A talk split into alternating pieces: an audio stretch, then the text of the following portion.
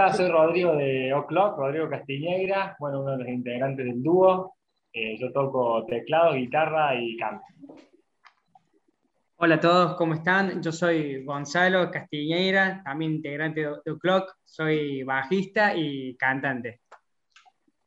Perfecto. Eh, hola a todos, nuevo episodio de Cartas Digitales. Yo soy Carlos Rodríguez Cía. No toco la batería, no toco la guitarra, no toco el piano y me tienen prohibido cantar, especialmente eh, una persona a la que ustedes conocen.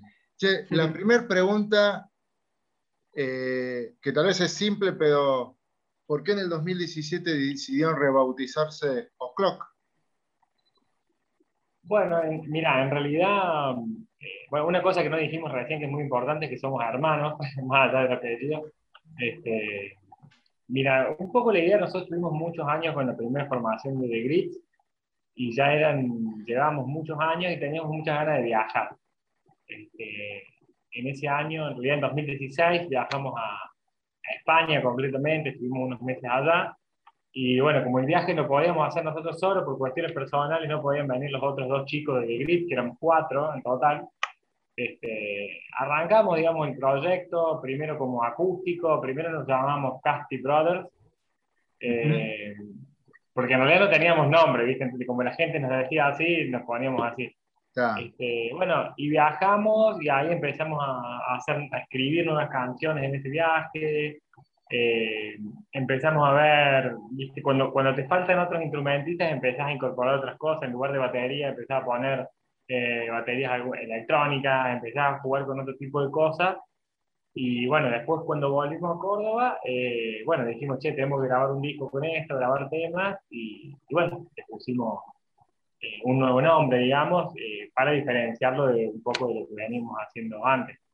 Y bueno, de ahí en adelante un poco se dio y se transformó en el proyecto principal de los últimos años. Ajá. Che, sí. leyendo en su página, Dicen que, bueno, que con 10 y 12 años, eh, ¿quién es el mayor de los dos? Eh, Rodrigo. Rodrigo, vale. actualmente calzas. Calzo 41. ¿Cuándo no? ¿Cuántos años tiene? tengo 34 ahora. 34. Dice, bueno, que con 10 y 12 años formaron la banda de Crits. Eh, y se me ocurre preguntarles, ¿cuándo con 10 y 12 años me imagino que el de armar una banda, ser músico, es más un juego, pero ¿cuándo se convirtió en un proyecto de vida, diciendo, digamos, queremos vivir de esto? ¿Cuándo dejó de ser un juego de niños? Claro, a, sí, a, los 10 y a los 12 años era, era como decir, fue un juego y se convirtió en un proyecto de vida a los 10, a los 10 y a los 12 también. ¿Sí? Porque sí. sí, como que desde ese momento ya era porque ya el hecho de, de cómo lo, lo, tomábamos, nosotros ensayábamos prácticamente casi todos los días, muchas horas en el verano, que en ese momento que éramos, digamos, todo lo de la banda, éramos chicos, ¿viste? Eh, en el verano, por ejemplo, ensayamos todos los días, muchas horas, ¿viste? Hacíamos ponerle de 4 de la tarde a 10 de la noche, casi todos los días era así como locura, ¿viste? Y, y el hecho enero, ¿viste?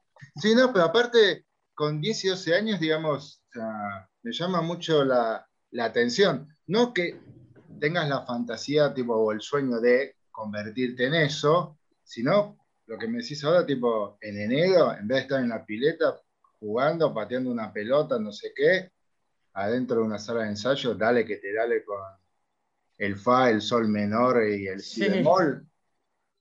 Sí, mira, ¿sabes lo que pasó también? Que nosotros eh, al principio cuando arrancamos teníamos tanta ganas de tocar que, por ejemplo, el, primer show que hicimos, eh, donde Gris fuimos a tocar el cumpleaños de un amigo, este, y no sabíamos tocar casi todavía, habíamos recién empezado clases, cosas así, y, y, fuimos a tocar lo mismo y de alguna forma cantábamos y tocábamos, algo muy informal, por supuesto.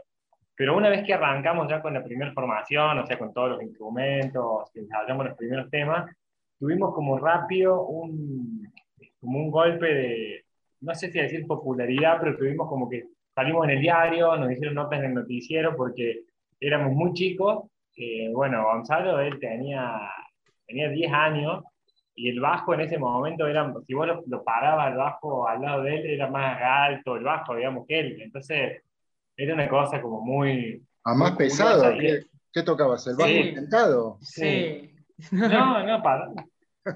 Y, encima, y encima sonaba bien, ¿viste? Porque ensayamos mucho, mucho, mucho. O sea, eso que te dice Gon no es una exageración. Ensayamos de lunes a lunes, por eso bendito a nuestros padres que, que se bancaban en este garage de, ensayo constante.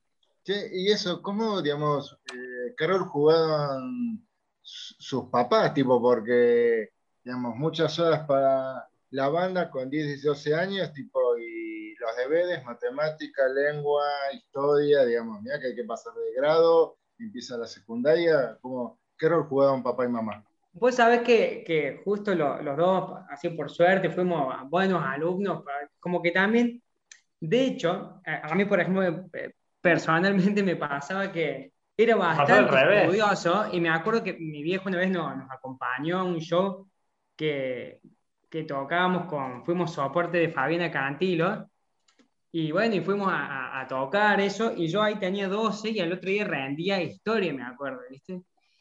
Y le, dije, me dijo, che, me, quiero ir a estudiar, mañana rindo. Me decía, pero aprovecha, aprovecha que estás acá, ¿viste? Yo soporte Fabiana Cantilo, ¿viste? al revés era, ¿viste? Como que, como que también yo siento que los padres, ¿viste? Veían hacia uno, ¿viste? por dónde venía, viste, la mano, viste, hacia dónde apuntaba uno, entonces también como que acompañaban todo ese, ese proyecto. Ajá, y mamá después lo retó a papá, cuando dijo, no te hagas problemas por el examen, mamá lo retó a papá. Claro. No, después pasa, que éramos, o sea, eh, me va a matar con que cuento esto, pero en realidad vos sabés que era casi al revés, te diría, porque él era muy estudioso al punto tal de que, así como era con el bajo, era también con el colegio, entonces había un día en el que había que mi mamá iba y le decía, basta de estudiar, Gonzalo, y le sacaba los libros. O sea, era el revés, ¿viste? y te tiraba el bajo por la cabeza para que lo toques. claro. Sí, este, entonces, o sea, vas leyendo la... Digo bien en el cole. Sí, su página, y sé, bueno, que forman de Grey con 10 y 12 años, y se van de gira con 10, 12 años, o 12, 14, se van de gira a tocar a Inglaterra, etcétera. No, eso fue varios años después. Ah, eso fue ya en, 2000, en el 2009 viajamos. Éramos un poco más grandes. Pero sí hicimos muchos viajes en lo que es acá, bueno, mucho en Córdoba y los alrededores, así, un montón, un montón, un montón, un montón. Y también, bueno, íbamos a Buenos Aires, ¿viste? se iban por el interior y tocábamos muchísimo. Y bueno, ahí vuelvo a lo de los padres que eran fundamentales, porque imagínate que nosotros éramos menores de edad, la mayoría de todo ese tiempo, entonces ni siquiera por ahí íbamos a probar sonido a la tarde a un lugar, lo tocábamos noche, y cuando volvíamos a la noche nos decían, ¿ustedes quiénes son? ¿Viste? Caían pibes de 13 años y, no, y, si no estás con un mayor no podés entrar, ¿viste? Son cosas así muy graciosas.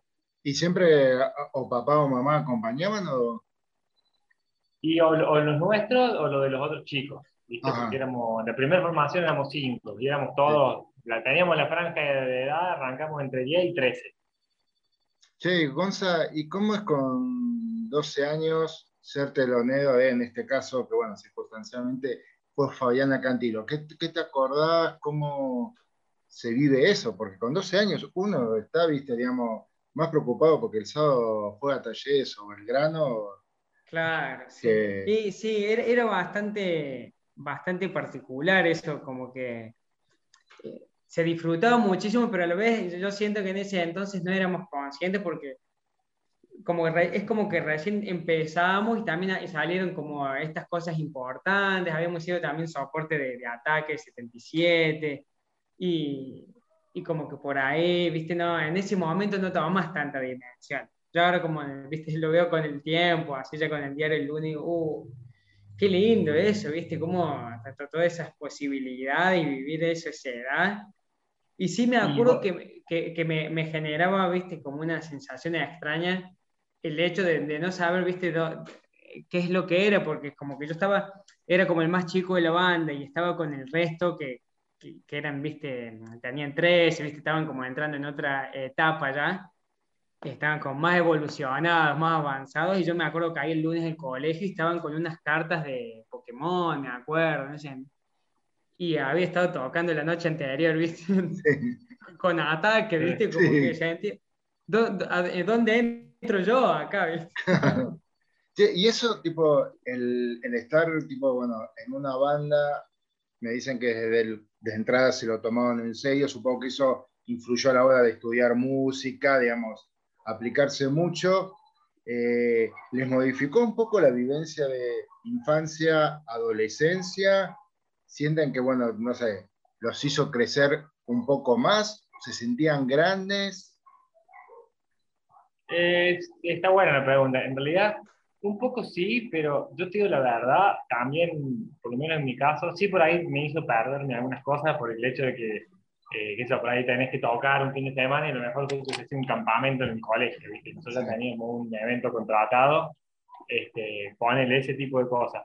Pero también, digo la verdad, la pasamos bárbaro porque hubo una época que, que nosotros teníamos 17 años, por decirte, en mi caso, por ejemplo, y nos contrataban para fiesta de 15, Y es como que pasábamos bárbaro, ¿viste? Porque éramos, eh, tocábamos, estaban todas las chicas de 15 años, ¿viste? Toda la, nos divertíamos mucho, digamos, o sea, la, pasábamos realmente muy bien. Y entonces como que tiene esa doble lectura, ¿viste? O sea, como que decir, sí, nos perdimos un par de cosas, pero también disfrutamos otras de la manera que a lo mejor una persona normal, entre comillas, no lo, no lo vive así, ¿me entendés? Sí. Este, lo mismo que también por ahí cuando nos pasaban ciertas cosas, estamos hablando que es otra época, ¿no? O sea, nosotros cuando salíamos en el diario, eh, la primera vez que salimos en el diario, o sea, salir en el diario era re fuerte. O sea, hoy en día por ahí salir en el diario no tiene ese impacto. No, no, no. o sea, yo me acuerdo que salimos en el diario y ese mismo día nos hizo una nota Miguel Claria, Mario Pereira, salimos en el noticiero del 12, o sea, era, eh, era, era realmente boom, ¿viste? O sea, como, en, como en las películas, ¿viste? De golpe te cambia algo. Este, hoy en día no, ¿viste? Que hoy en día está en el diario, ¿viste? Eh, no, no, tiene tanta relevancia como, como la tenía en su momento. Entonces, por eso vivimos como todo como muy. Muy fuerte hoy, hoy, la cosa pasa por cuántas visualizaciones tenés en YouTube, etcétera. Claro, es otra cosa. Eh, Gonza, y sí. ¿qué cosas crees que, o pensás que veía eh, la gente, los productores, los periodistas que le hacían nota en una banda de chicos de 12 a 14 años? no sé quién era el mayor en The Grits. Sí, había, otro chico que era. Había otro chico. Pero ¿qué, pensás hasta ahora que veían en, ustedes? ¿Solo una banda de, de niños y preadolescentes o veían que, bueno, eso tenía su, calidad, su peso musical? Sí, yo siento que eso claramente, porque de, hecho, digamos, fue una banda que, que digamos, siguió muchos años, después tuvimos muchos años y siguió teniendo, viste, muchos, como muchos seguidores, como y yo creo que con los Grits hemos logrado como un cierto prestigio también, un cierto cariño de, de, la gente también, que como que se mantuvo mucho tiempo. Eh, eh, yo creo sí estaba esa cuota de, de, ah, los son niños, y que era llamativo también por el tipo de música. Eso era como, estaba bueno el contraste, pero sí, yo creo que claramente se notaba que había mucho laburo detrás. ¿Qué tipo de música era? ¿Qué, qué, qué era lo que tocaban? ¿Ya todas Porque hacíamos, era, era, era mucho Beatles, eh, Bee Gees, algunas cosas de Creedence, después fuimos incorporando algunas cositas más, así de, de, los 70, cosas así, y también teníamos un par de, temas propios también. Sí, pegamos un salto en el tiempo y vámonos a 2020. No les quiero preguntar cómo los impactó eh, la pandemia, el encierro, sino qué les aportó. Porque yo se me imaginaba que, uy, los músicos no deben haber sufrido tanto el encierro, porque bueno, eh, estar tranquilos en casa, en el estudio, ensayando, mucho tiempo para componer y, a ver qué sale. ¿Qué, ¿Qué, les aportó el encierro, la pandemia?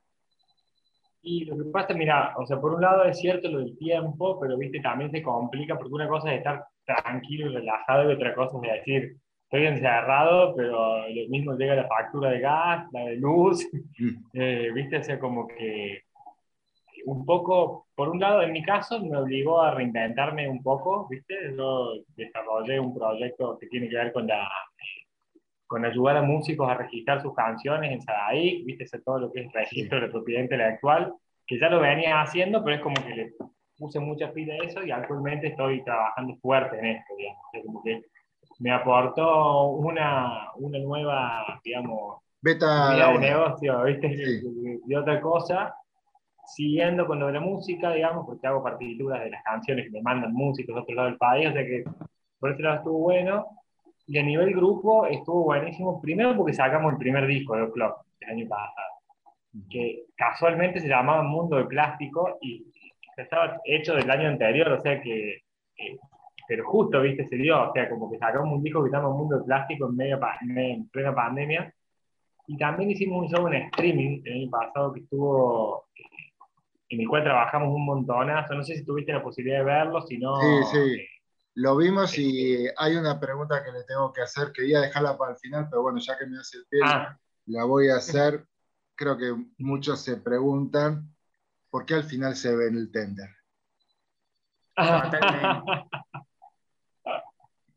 Totalmente. creo que hasta hubo una queja de madre. Ah, sí, totalmente, que fue el error de producción. Lo que pasa es que, mira, eso, eh, te juro que vamos a hacer ya la próxima etapa del disco, tiene que ser el tender. El tender, sí, sí. Lo que pasa, es, mira, ese, ese laburo fue, yo cuando veo, viste, por ahí veo los streaming que hacen otras personas y ves a la hora de los créditos la cantidad de gente que trabaja. Sí. Ese streaming fuimos cinco personas, grabado en un solo día, con una cámara, con una luz, y, y justo, bueno, la escena esa del, que hicimos en el patio del final, este, estábamos a contrarreloj porque empezaba a oscurecer y la escena era el atardecer. O sea, y viste, yo llegaba a un punto y era una toma y que salga bien. Así que bueno, ahí empecé, error de producción, quedó el tender. Sí, sí, sí. sí sé que me llegó el comentario de que, digamos, en el momento que estábamos filmando no se veía. Después con la edición y la luz y todo, salió, claro, sí, sí, sí, salió, el tender. De hecho, cuando ya estaba, ya estaba listo, ya lo habíamos filmado, como que lo vimos a ninguno le saltó y ya después cuando lo estrenamos, yo lo estaba viendo y digo, no te puedo creer me quería morir, digo, ¿viste? creo que no tenía mucha ropa o estaba, estaba sin, sin nada, nada de ropa secando, secándose. Y, y Gonza, tipo, esto de la pandemia en el cero, eh, ¿notás que, bueno, que en, lo que en la música que estén componiendo ahora o hayan compuesto, tipo, eh, influenció, les aportó, les sumó algo, la modificó? Sí, sí, yo creo que mm, en, lo personal yo empecé también a, partir con la pandemia a, producir eh, también a, otros artistas y, eso también mm, generó como un crecimiento por ahí con otras herramientas en lo que respecta al audio y eso también después se ve reflejado también ahora con el club, viste, como que uno lleva... a veces también aprender a ver un poco la, la música desde afuera también, eso también es un lindo ejercicio también, entonces como que, y también con Rodri como que también empezamos como a buscar otras, otras cosas, salir por ahí del, del formato común, eh, y ahora se viene algo también bastante distinto, de nuevo. Vale. Che, te hago una, otra pregunta. Eh, en su página dice, bueno, que le aportan elementos teatrales a, su actuación, y automáticamente, bueno, yo tengo 54, eh, pensé en Génesis. ¿Por qué esa o, necesidad o, ganas de aportarle algo teatral a la actuación? Que tal vez uno se imagina una banda, como eran los Beatles, el instrumento, el micrófono, canto, toco y ya está. ¿Por qué esa cosa de aportarle, no sé, vendarme los ojos o maquillaje o algún movimiento especial, digamos? ¿Por qué siente necesidad de sumarle eso? Bueno, pues yo. Eh, mira, en realidad un poco eh, está bueno el ejemplo que das porque recontra eh, nos gusta, viste, los shows de Peter Gabriel, viste, todo esto, eh, estos shows míticos, viste, que tienen un montonazo. Mira, un poco tiene que ver porque nosotros siempre nos gustó también el, el teatro musical, la comedia musical. De hecho, eh, una de las cosas que nos inspiró cuando estuvimos de viaje, vimos el show de Sunny Afternoon, que es la comedia musical de la historia de los hermanos, que son también hermanos, los fundadores de la banda de Kings. Sí. Y, y bueno, viste, como que veíamos, obviamente, las canciones rockeras que ya conocíamos, pero llevadas al, teatro. Entonces, un poco con O'Clock queríamos, sin llegar a hacer un musical propiamente dicho, sino que sea más un concierto de rock, pero con elementos, ¿viste? Como que teníamos como esa, esa necesidad de, meterle como cosas extras. Trabajamos con un coreógrafo también, entonces tenemos, hay muchas canciones que están coreografiadas, que no quiere decir que nos ponemos a bailar, sino que todo lo que hacemos está pautado de principio a fin, claro. Entonces, eh, como que eso nos, fue algo como que surgió también a partir de la inspiración de ver otras cosas y de las cosas que te van llegando, y, y nos parecía algo como, como distintivo. Igual siempre, viste, nosotros teníamos en, la, en las canciones, siempre íbamos como pautando movimientos que quedaban sin quedar y después quedaban como fijos. Entonces fue como poner el acento un poquito más en eso. Claro. y Gonza, eh, ¿cómo es el proceso creativo de, de O'Clock? Y, digamos, ¿por dónde se empieza? ¿Por la música y después la letra? Si yo me pongo a escuchar eh, sus canciones, ¿a qué le presto más atención? Y doy un ejemplo. Si yo me pongo a escuchar a Joaquín Sabina, voy a pagar más la oveja en la letra que en la música. Y tal vez si escucho a Pink Floyd, una de mis bandas favoritas, o eh, tal vez le presto más atención a la música, a cómo cante Roger Waters o David Gilmour. ¿Cómo es eh, en el caso de ustedes? Sí, yo, creo que va, más por la, por la música en, la primera, en la primera escucha. Lo primero que hacemos es la, es la música, la gran mayoría de las veces, y después eh, como que eh, buscamos y aparecen las palabras para, para música. Muchas veces hacemos em, como una, es como un tarareo que a veces no es ni siquiera en inglés, como un intermedio, así, viste, que que mm, siempre me gusta escuchar eh, las, las, maquetas, bocetos. Hace poquito escuchaba, por ejemplo, de Crimen de Cerati, sí. que canturrea, viste, como algo en inglés. Se ve, viste, que quería, estaba como probando algo con un cierto estilo, viste, medio británico, me da la sensación y mm. eh, como que también hacemos algo, algo de ese estilo, pero también a las letras también le damos mucha importancia. Sí, vos el ejemplo que citas de Gustavo Cerati él contaba, decía que primero acompañaba la música, y después decía, bueno, le tengo que poner letra a esto, digamos. Claro. Ajá. Y eso a la hora de, bueno, empezar por la música y ir por la letra, eh, ven o han descubierto que, bueno, eso mejora la letra, tipo, enriquece que sea el segundo plato y no la puerta de entrada a la canción. Sí, hubo, casos que, por ejemplo, a lo mejor también teníamos como una letra que a lo mejor a partir de esa letra armamos un estribillo y después que apagas todo lo otro, lo armamos primero la música, todo lo que seguía, y después como, como que eso va variando un poco también, pero... pero Es interesante probar las dos opciones. Hay, hay, por ahí el ejemplo más extremo que por ahí no tiene que ver con el club es que hemos trabajado bastantes veces para música para publicidades eh, y por ahí, ahí sí teníamos, además nos daban una letra, ya viste que era la letra de la, de la, bebida que había que tomar. Entonces, eh, ya, ya ahí sí el ejercicio, eh, hacer la música por una letra preexistente, Entonces ya tenés la letra y, y, eso a veces resulta más difícil todavía. Ah, porque...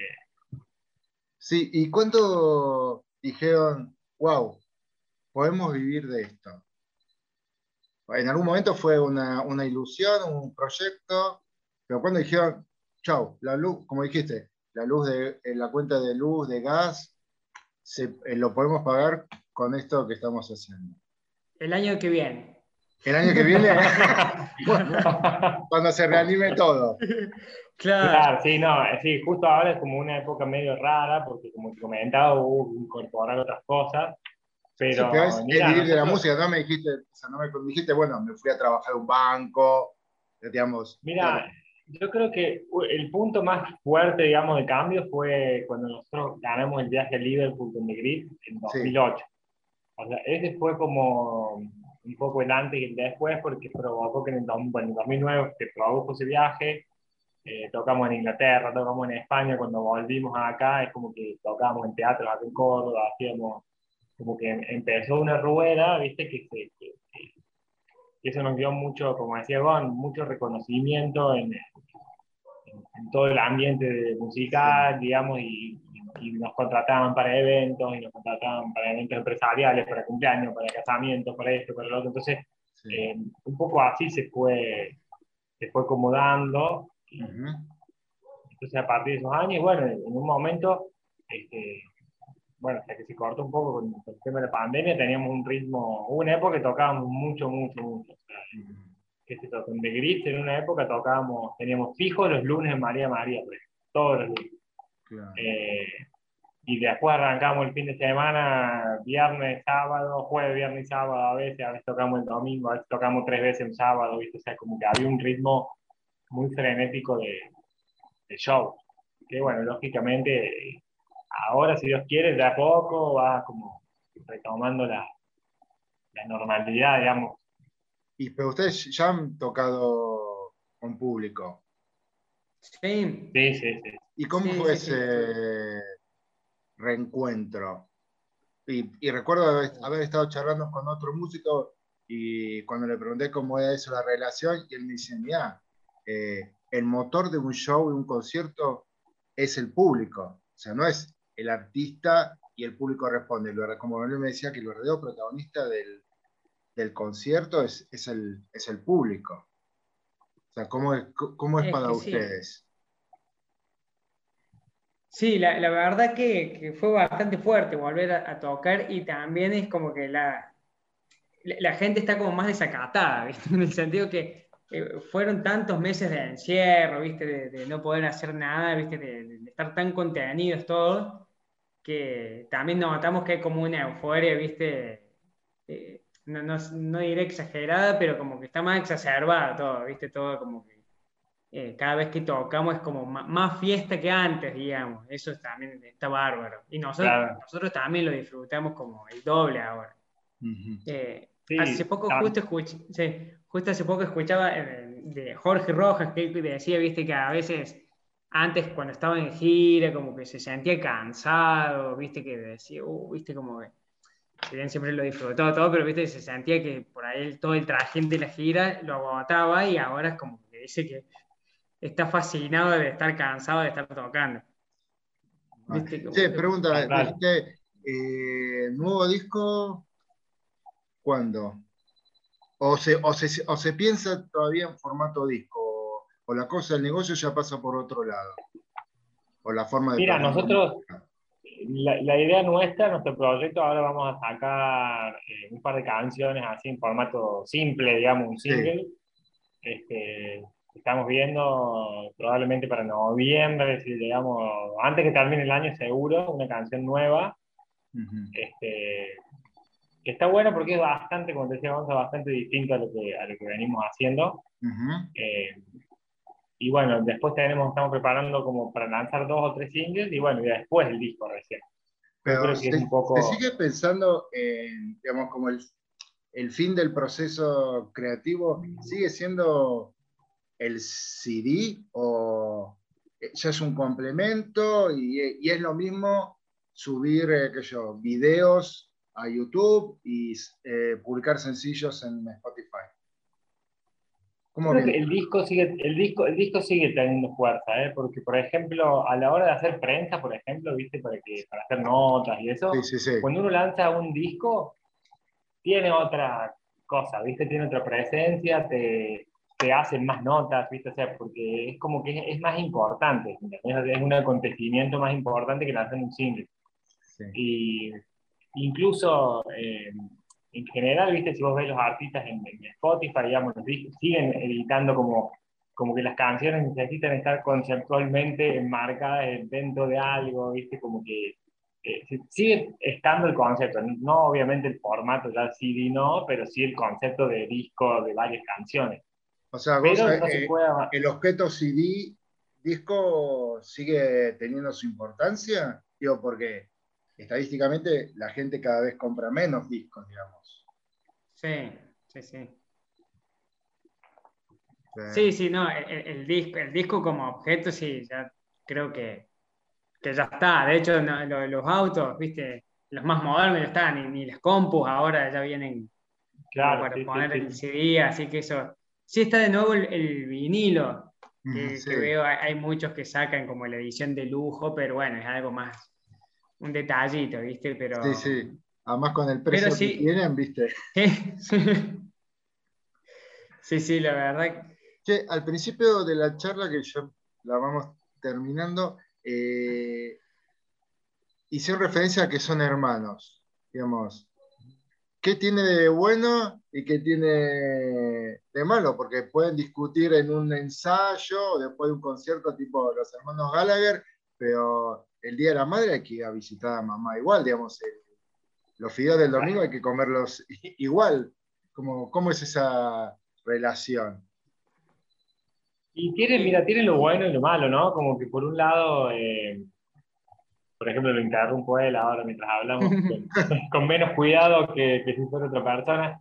No, por ahí es que siempre decimos lo mismo, ¿no? la sinceridad por ahí con un hermano es plena tanto para lo bueno como para lo malo, ¿viste? Por ahí, si él me muestra una canción que a mí no me gusta, te voy a decir, ¿viste? Che, esto no me gusta nada, está malísimo, ¿viste? O sea, no tenés tanto, ¿viste? No, no sos tan diplomático para decir las cosas. Eh, pero bueno, también está la parte buena, que, un poco el hecho de compartir, eh, tenés a alguien en quien confiar, que sabe que, va a hacer, lo va a hacer bien, ¿viste? Ya nos conocemos también, entonces como que es de doble filo, ¿viste? Como que decir, sabes perfectamente cómo hacer las cosas bien, pero también sabes perfectamente lo que le molesta al otro. Entonces, si lo querés hacer en volar, sabes dónde, qué punto tocar. Che, Gonza, eh, antes que te interrumpa Rodrigo, eh, eh, ¿qué les aporta, el último aporte que, sobre el que les pregunto, el ser multiinstrumentistas? Digamos, nos ahorramos un salario, contratar músicos, no dejar en este tema el bajo lo toco yo, digamos, y, cuál es vuestro instrumento favorito, o a la hora de componer, pues si ¿qué es mejor, la guitarra o el piano? Claro, sí, cada uno, cada uno tiene su instrumento, tiene como su instrumento designado, así, pero, pero si vamos rotando en algunas cosas, o, a la hora de componer, hay una canción que nace del, el, piano, por ejemplo, a veces te sugiere cosas que una guitarra nunca te la va a sugerir. Y eso también está, por eso está bueno ir intercambiando. Eh, y también, bueno, el, ahorro también viene bien para no contratar otra. Más en estos tiempos. claro. Pero vos, sabés que, eso, más, más allá de, lo, de lo que es la parte económica, eh, lo que es organización, nos ha pasado todo con, con otros integrantes, así, viste, a lo largo de los años, viste, que te dicen, no, no puedo tocar, capaz tenías un show súper importante, diciendo, no, tengo un torneo de ping pong, me acuerdo una vez, me decía un baterista, que es un show súper importante. y me decís, no por el ping pong. Claro, eh, como que también eh, da cierta libertad que también los dos, como que también vamos siempre remando, viste, juntos a, morir, con la misma fuerza, el, mismo ímpetu y también como que vamos para, para todos lados y, también eh, ahora también un poco el hecho de prescindir de otros instrumentistas también tiene un poco que ver también incluso con la búsqueda musical, que hay muchas cosas que ya son directamente programadas.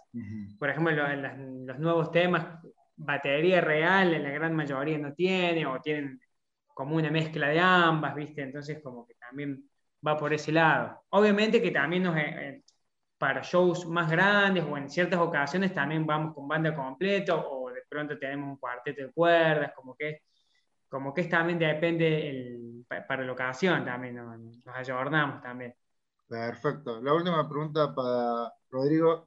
Le cuento a la gente que yo les pedí que, bueno, que armaran una playlist, porque, bueno, cada episodio lo acompaño, acompaño con una banda sonora y Rodrigo la armó rápidamente y la tituló O'Clock Influencias. Y me llamó la atención, por ejemplo, encontrar un tema de Electric Light Orchestra y otro de Sedu Girán. Pero no va, la pregunta no va por ese lado, sino eh, a la hora de componer, eh, ¿cómo evito que la influencia se me meta demasiado y no te digan, ah, tiene, suena, ah, si no, che, es un tema de los Beatles, déjense de currar, ¿viste? Pónganse a componer. ¿Cómo evito que la influencia se me meta, digamos, se apropie de la composición? Y eh, eh, muchas veces es difícil porque en realidad uno lo tiene, lo tiene como incorporado adentro, ¿viste? Lo llevas como en el ADN, estas cosas que vas escuchando y lo, y lo que tenés. Pero bueno, yo creo que uno, aún queriéndole copiar a otro, siempre le sale, siempre te sale algo distinto, ¿viste? Porque uno por más que diga, che, voy a hacer un tema al estilo de este, incluso copiando deliberadamente, por así decirlo, lo mismo te va a salir algo, algo distinto, digamos, porque también está la esencia de uno y la mezcla de todo eso, justamente por lo que vos decís, porque se te puede mezclar la y la orquesta, pero también se te mete el Cerú Girán, entonces ahí ya, ya, tenés dos ingredientes que van a ser distintos, ¿entendés? Exacto. creo que, creo que pasa un poco por eso. Bueno, antes que el señor Zoom eh, nos corte abruptamente, eh, les doy muchas gracias por haber participado de este episodio, el decimoctavo, creo, de Cartas Digitales. Así que, Rodrigo, Gonzalo, muchas gracias y. Gracias a vos. Suerte y esperamos bueno, escuchar la nueva música. muchas gracias, un placer, gracias, un placer. Gracias por la invitación, la verdad, un placer. Pasamos bárbaro. Abrazo grande. Un abrazo gigante. Chao, chao. Que esté muy bien. Igual.